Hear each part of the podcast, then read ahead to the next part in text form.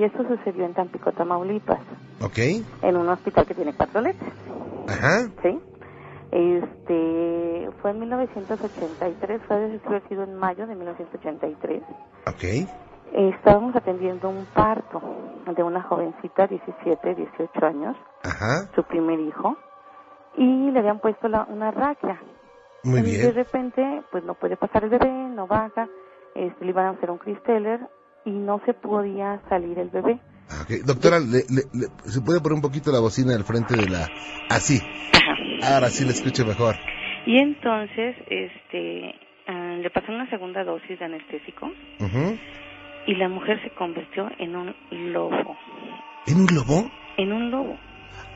O sea, A ver si paró, entendí, doctora. Una persona va, eh, le, le aplican un medicamento y digo, como se lo aplican a, a las personas que tienen un padecimiento como el que ella tenía, ¿no? Ajá, o sea, para que se pudiera aliviar más rápido y que no tuviera tanto dolor. O sea, no era algo extraordinario que le hacía. No, era una raquianestesia. Ajá. Entonces ella se empezó a convertir en lobo. En un lobo. Se paró en cuatro patas, o sea, pero no en sus patas, sino en sus dedos.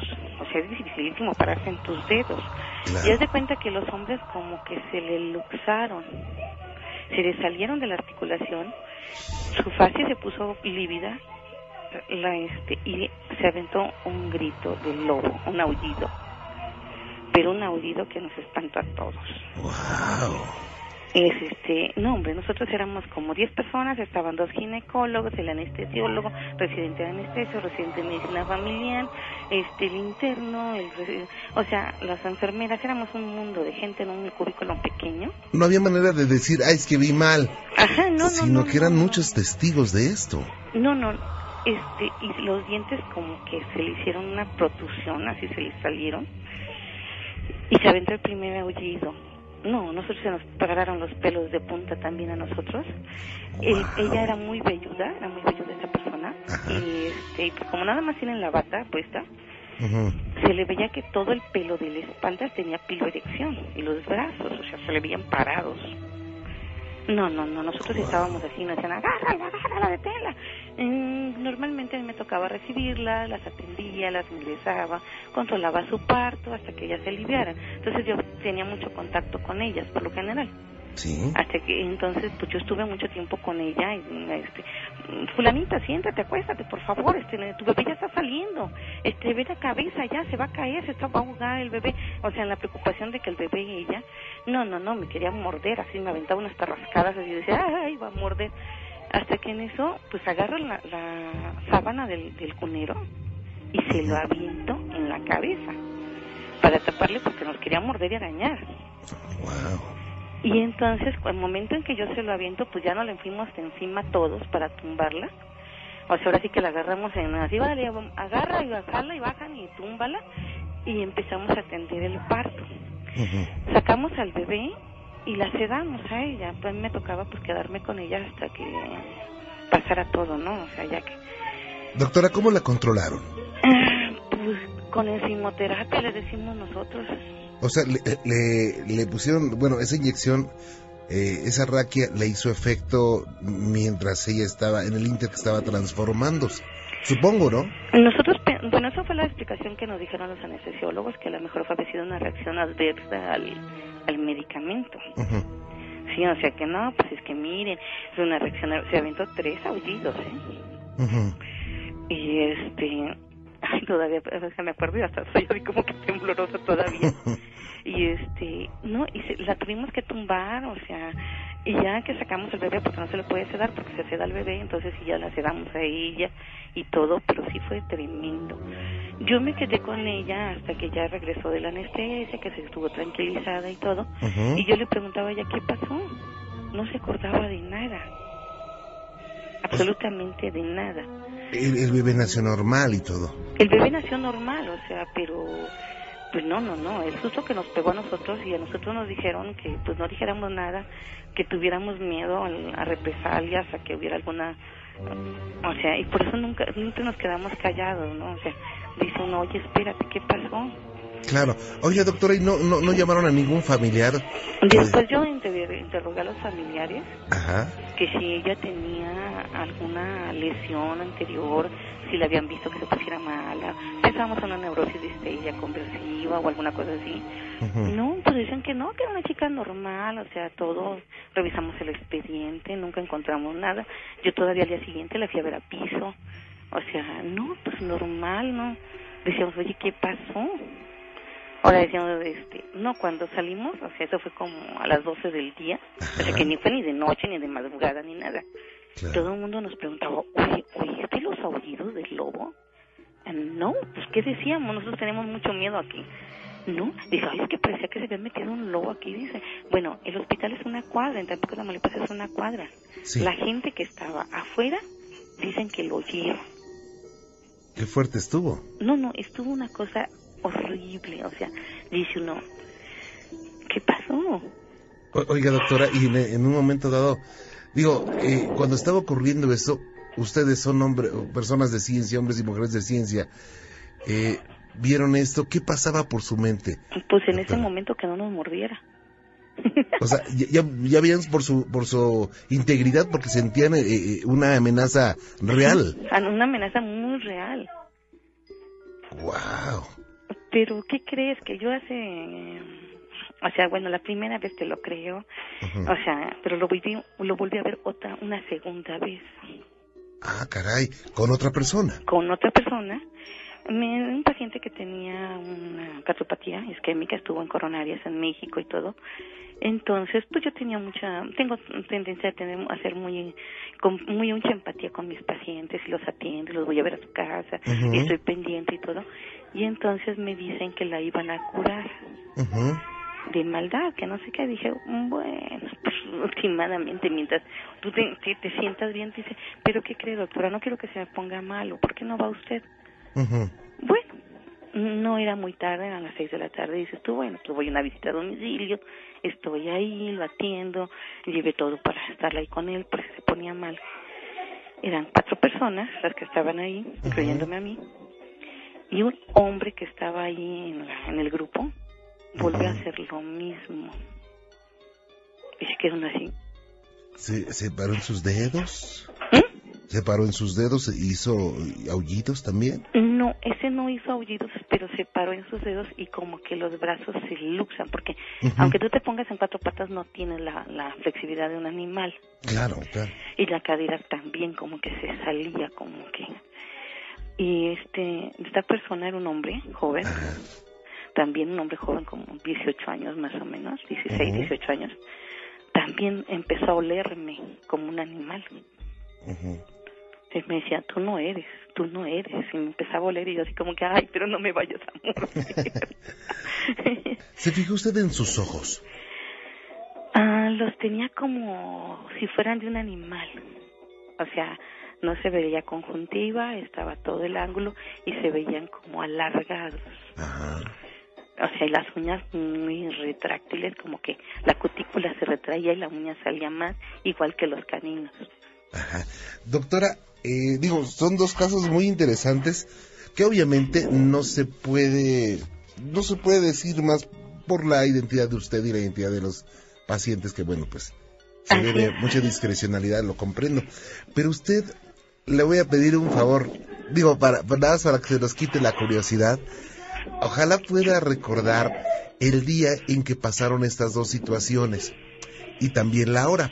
Le voy a decir porque, porque parece una locura lo que estoy, lo que voy a decir. Yo ando siguiendo varios casos de estos. Digo, basándome en la leyenda, en la historia, en, en lo que, en la brujería, en la medicina, o sea, echando mano de todo. Así es. Porque yo me encuentro con varios obstáculos. Uno, que la gente no dice que su familiar tiene eso. Le da pena. Así es. En segundo lugar, yo no puedo llegar hasta una persona así y, y- y platicar con ella porque no voy a encontrar una que me diga, sí, mire, efectivamente, yo me transformo. No. No, o sea, yo lo que hice, no, oye, ¿qué onda? ¿Qué pasó? De las de hace, desde 1983, la verdad no me acuerdo. Me acuerdo que fue en mayo. Ujú, Porque sabe que... Y la otra fue después de, antes de Todos Santos. Ah, ok. O sea, Y eso es lo que me se queda uno así, bueno, ¿qué pasó? ¿Sabe qué, doctora? Mucho tiene que ver. Digo, y estos eh, a nivel a nivel científico lo han estado estudiando. Eh, las posiciones lunares. Seguramente en esos días que ocurrió hay hubo luna llena. Digo, no, no, no exactamente en el momento ese, porque pues era de día, eran las 12 del día, que también me llama la atención. Eh, cuando hay luna llena, las, eh, los mares, las mareas de los mares se cambian. Cuando hay luna llena, por alguna causa, hay más delitos relacionados con sangre. Así es. Por alguna causa. Entonces, en la antigua Inglaterra se decía que cuando había luna llena había cambios en los animales y de ahí surgió la leyenda para muchos del hombre lobo.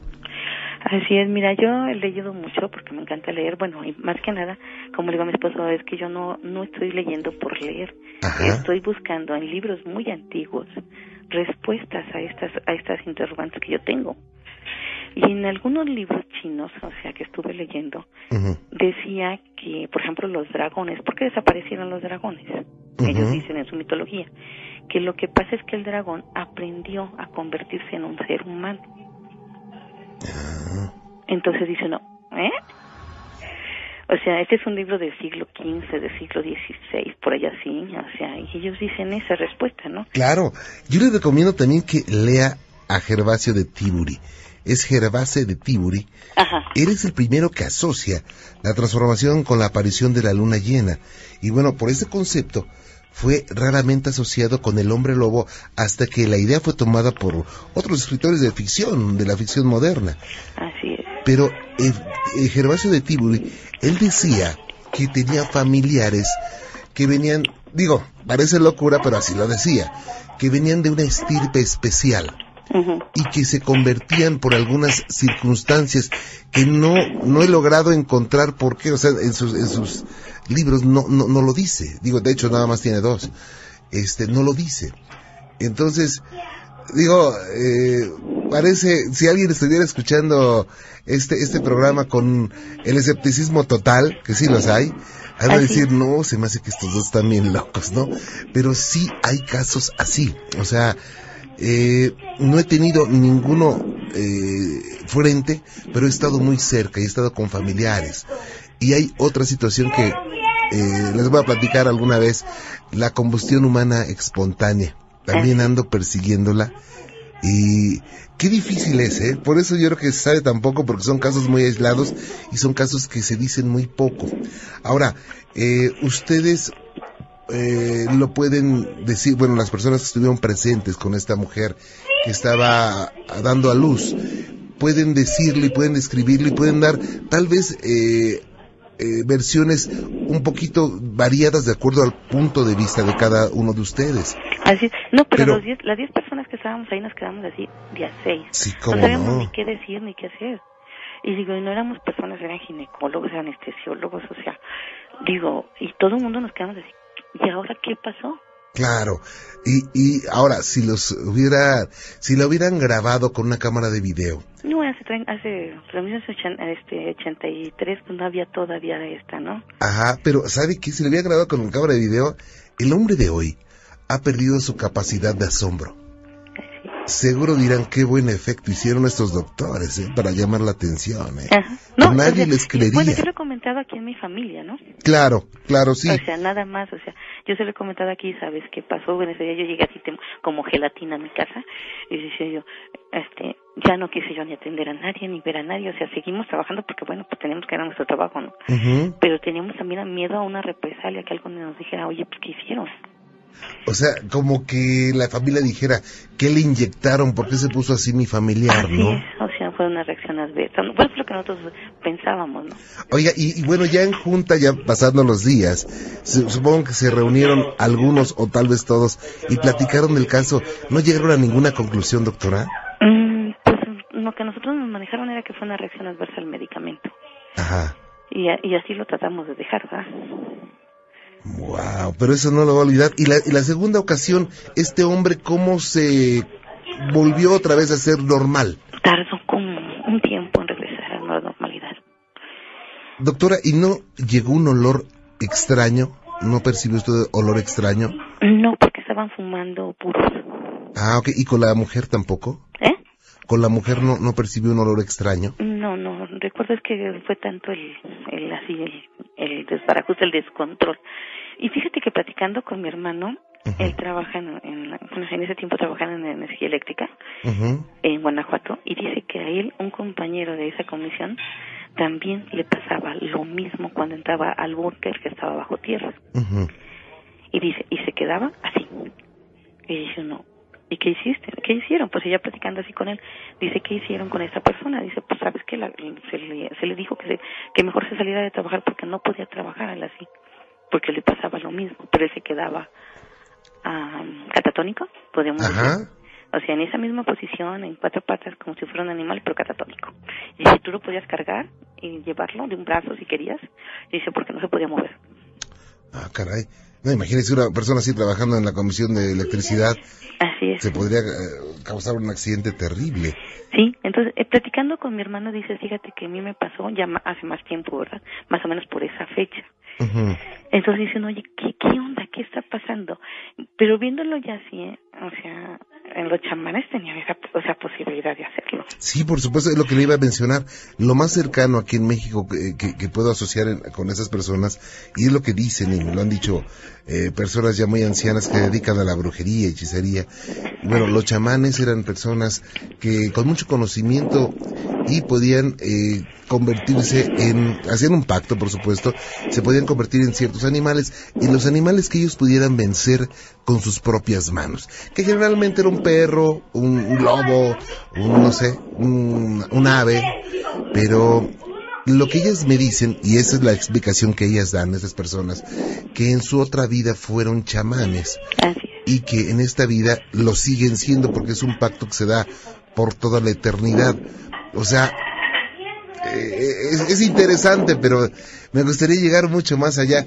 ¿Qué experiencias tan interesantes, doctora, que jamás se le van a borrar? Que no le platicaron, que no dijo, creo que vi, No, no, no. no. Y, así como esas tengo muchas, ¿no? O sea, dice uno, porque cuando tú tienes pues, 30, 28 años de trabajo, oyes las pláticas de los pacientes, te llevan documentales y dices tú, oye, ¿qué onda? Te Claro. quedas así y me dicen, ¿qué onda? No sé. Claro. Oiga, doctora, ¿me deja hacer una pausita? Y si tiene usted tiempo, ¿me platica otra más? ¿Sí, cómo no? Ok, gracias. Los nahuales. Los nahuales, ajá. Las nahuales, me, me equivoqué. Pero le agradezco mucho que continúe con nosotros. ¿Y qué más ha pasado en su vida, doctora? Mira, no sé si te acuerdas que Tulancingo fue el primer este, ciudad de la República que se inundó y que fue muy vista en la caída de, la, de las casas a la, al río. Ajá. Eh, tengo una amiga que vive muy cerca de ahí, nosotros queríamos comprar una casa cerca del río, pero la verdad a mí me dio miedo el río. Ajá. Y dice que como tres, cuatro días antes se oyeron a la llorona, pero la oyeron así, espantosamente, o sea, gritando. Y fue una cosa así tremenda, o sea, oírla, dicen que dice, ay no, dice, fue horrible. Y lo platicaba ella así muy angustiada. Sí. Y ahorita hay un chamán que lo he querido buscar yo también porque soy bien, este, este, soy bien eh, para estas cosas, me encantan. es muy curiosa. Sí, sí, soy súper curiosa y aparte que no me da miedo, a mí me encanta verlas y no me da miedo. Ajá. Y este, y dicen que anda un chamán vestido con su ropa de chamán, con sus pieles y todo, tranquilizando a la tierra, que porque la tierra está inquieta. ujú. Y que anda con su caracola y anda entonándola en todo el transcurso de la de, de- del trayecto del río. Por eso dicen que ya no nos hemos inundado a raíz de la segunda inundación que tuvimos. Fíjese que no está tan descabellada esa situación que, que mencionan, ¿eh? Ajá. O sea, porque todas las culturas, o muchas de las culturas, y de eso hablo en un próximo libro que va a salir en enero, hablan de eso, de la, que la tierra está inquieta, Así es. porque la hemos eh, depredado mucho, los seres humanos, Sí, y la hemos eh, da- dañado mucho. Entonces, eh, digo, tiene mucha relación, ¿eh? sí, y dicen que hasta la, la NASA dice que la pulsación de la Tierra cambió, Sí. que ha cambiado la pulsación, que tiene un sonido, pero que ahora ese sonido ha cambiado mucho. Y se, ha movido cuatro grados. por cierto, los mayas decían, ellos, su máxima deidad era Hunapku, que era el centro de la galaxia. Entonces dicen que cada, que decían ellos que cada eh, 3.125 años, lo, eh, Hunapku lanzaba un rayo sincronizador para poner, para sincronizar a, la energía de la Tierra y del universo, incluyendo los de los seres humanos. Y ese, eh, ese, plazo se cumple pronto. Eh, en el último mundo de, de- de los mayas. Se, eh, se dice que el, el- el último mundo de los mayas inició en el año 3113 antes de Cristo. Eh, entonces, eh, si sumamos 3113 más 2012 da 5125. Y si le restamos los días del cal- calendario gregoriano, eh, queda como el 21-22 de diciembre. Esto es un cambio de era. Así es. Entonces, eh, muchas culturas hablan de que la Tierra está inquieta. Oiga, ¿y, ¿y quién más? No la vieron, nada más la escucharon. Yo, le, yo, o sea, es un andador que hicieron y lo he pasado y lo he escuchado, pero no lo alcanzo a ver, o sea, no lo he visto. O sea, se queda uno así, oye, pues no lo veo, pero se oye, su caracola. Y el otro día, no sé si viste que encontraron los siete báculos de Baco en las este, lagunas del Sol y de la Luna en, en el Nevado de Toluca. Sí, un, un amigo de nosotros, un gran amigo, este las encuentra y el otro día me habla y le digo, oye, ya, cabrón, regresa esa, esa, esos báculos porque dicen los... sí, la verdad sí le dije. Digo, porque ¿qué crees que uno de mis pacientes que es chamán dice que esto está provocando que nos estemos inundando? Y me dice, ¿qué crees? Que ya me lo dijeron y las vamos a regresar. Pero tiene que hacerse una ceremonia especial. Digo, pues me invitas. Y, y sabe que también, no sé si ya se dio cuenta que eh, hace menos de un año, como unos 10 meses, encontraron un túnel abajo de la pirámide del Sol. Así es. Un túnel que se cree que es dedicado a la muerte. Así es. Entonces dice uno, quién sabe, pero yo creo que no estaba. Y, y él me dijo, dice, no, es que ¿qué crees? Que ya lo queremos regresar, porque todos los este, grandes chamanes de México es lo que dicen, que por eso está la inestabilidad y ya hay tanta agua. Ah, ok. Y puede ser, ¿eh? Entonces le digo, pues ya regrésala, porque me cae que nosotros, yo me estoy inundando cada rato. Sí, es que es, es muy raro, o sea, es que, ¿sabe qué? Y digo, qué bueno que estoy hablando con una mujer de ciencia porque em, muchas veces todas esas situaciones que se escuchan al- por la tradición, por la historia, generalmente se dicen, ah, son puras loqueras que decían los antiguos, ¿no? Que decía la abuela, eh, son puras loqueras, no les creas. Pero eh, en algún momento tienen mucha relación, ¿eh? Así es, o sea, es lo que les digo, mira, es que para conocer el presente tienes que irte al pasado. Claro, Y porque en pasado muchas veces ellos tenían mejor conocimiento de lo que nosotros tenemos, el por qué. Y vas descubriendo tantas cosas que a veces ni siquiera las has, has entendido el por qué lo hacemos. claro, por supuesto, Que son mitos o leyendas, que creemos que son leyendas. claro. O sea, pero le digo, a mí me, me ha, este, a raíz de esas cosas que he vivido y que me ha tocado vivir, pues he andado investigando, o sea, libros antiguos, que ves que ahora en internet te presta a leer muchos libros. Digo que yo sería feliz si me dejaran entrar a la, a la biblioteca del Vaticano. Le digo que tienen libros que en ningún lugar, lugar los vas a encontrar. Claro, y sí dejan entrar y se pueden consultar por, bueno, por computadora, ¿eh? No he podido entrar a su página. Ah, ok. O sea, la tengo la página, o sea, pero no me han dejado entrar, no sé por qué. Yo me, yo me refiero, allá sí se puede, no sé si por la, por la red, pero lo voy a investigar y le paso el link. Sí, porque sería maravilloso conocer exactamente, porque ellos se supone que todas las obras que según esto se quemaron, entre comillas, Ajá, ellos tienen una copia, Sí, y un claro. original, no es una copia, es un original porque toda la sabiduría se guardaban en sus libros ahí. claro, Pero eso sí, pues no todos nos dejan entrar, ¿verdad? ¿no? Oiga, doctora, pues qué interesante platicar con usted, ¿eh? Gracias, muy amable. Y bueno, pues ojalá vamos a seguir en contacto si me lo permite. Claro que sí, tengo muchísimas cosas que le podría contar. Ok, yo creo que pronto le vamos a molestar nuevamente para que nos platique algo y le voy a tener esos links para que entre a, a, ver más cosas interesantes. Eh, recuerde a Gervasio de, de Tiburi, ¿eh? ¿De Gervasio de qué? ¿Es Gervase? Ajá. Gervase con S, Gervase de Tiburi, con B chica. ¿Tiburi? Ajá. Es el, la primera persona en el mundo que relaciona a los hombres lobo con la luna. Y tiene ah, sus razones. Ok, sí, lo voy a leer. Gracias. ¿Eh? Hasta luego. Pues, doctora, cuídese mucho. Gracias. Hasta luego. Hasta luego. Wow, ¿qué le parece? Juan Pablo Hernández, ¿cómo está Juan Pablo? Buenas noches. Buenas noches, Juan Ramón. Y pues mire, el caso sucedió así. Eh, hace unos días yo compré un libro tercer Panteón de Belén. Ajá. Eh, como, y nos tocó ir a mi tía y a mí a una consulta con el doctor. Es un camino bastante largo. Y yo le comenté acerca del, del famoso caso del vampiro, de, del árbol del vampiro. Ella se mostró bastante renuente durante los primeros minutos y simplemente se me quedaba viendo. Y de repente yo le dije, pues, imagínate que de veras la, la leyenda está cierta y llegue el día en que este se, se, levante. Por fin, tras varios, varios minutos de ir practicando, ella me, me comenzó a contar acerca de una experiencia que vivió en el hospital civil.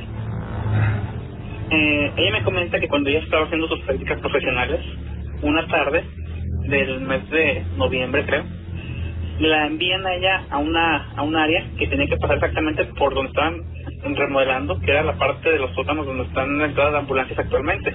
Sí. Ella dice que en ese momento ella le pide a dos compañeros que la acompañen por miedo. ¿Por qué? Porque ya era tarde, porque no había luz. Cuando de repente quitando las tres y una de las maquinarias pesadas rompe una, una columna, un tipo de pilar. Y dice mi tía que una, una de las dos pequeñas que iba con ella se asombra mucho y le grita que voltee, que mire. En el mismo momento los ingenieros bajan corriendo y ven que la columna se desprende, suelta muchísima tierra pero entre la tierra estaba una mujer, se me que preciosísima, que traía un vestido, inclusive se acuerda ya, en un color azul cielo, tipo seda. Eh, llegó un momento en que ella no me sabía explicar exactamente cómo era y me puso una, un ejemplo. Me comentaba acerca de una película muy famosa, El Señor de los Anillos, y hacía la comparación con un personaje, una de las elfas. Eh, me decía, ¿recuerdas el personaje, cómo iba vestido, el color de ojos? Y le dije, sí, pues era algo muy similar. Las inclusive varios de los médicos bajaron y empezaron a ver el cuerpo. Eh, mi tía comenta que era una textura, una, era la piel tan tersa que ella, que ella se imaginaba que al tocarla iban a, hacerla sangrar. Lo que llama aquí la atención mucho con Ramón es el hecho de que dice mi tía y el doctor a cargo de ellas, como digo, ella estaba haciendo su práctica profesional, que la chica eh, esta que encontraron tenía un crucifijo clavado en, un crucifijo clavado. Un, crucifijo, modo estaca clavado en el pecho. Ella comenta que la piel mostraba así el color rojo de una persona viva. Inclusive hubo un momento en el que los doctores le abrieron los ojos, dicen que eran unos ojos azules bellísimos. Y que, no sé si conozco usted el hospital civil, está pegadito, ah, ya ve que está pegadito al templo de San Miguel, creo. Ajá, y es un edificio muy antiguo. Exactamente. Ah, pues llamaron al párroco de, del templo y dice mi tía que como a los 10 minutos llegaron personas que ella reconoció como sacerdotes por la vestimenta, que eran sutanas, pero no así por el gesto, dice que era un gesto duro, duro, y que lo que le llamó la atención es que a la joven esta van a envolver en papel metálico, tipo papel aluminio y que llegó el mismo cardenal y que les pidió a todos que no se supiera nada de eso. Inclusive, eh, ella llegó a escuchar un comentario en que le decían que ese cuerpo, esa, esa muchacha iba inmediato a Roma, que el Papa la había, la había mandado a pedir. Inclusive le, le pregunté en qué año había pasado, ella me, me dice que fue en 1984, 1985, porque hasta ella le dije, entonces fue este Juan Pablo II, Santidad, quien lo mandó a pedir.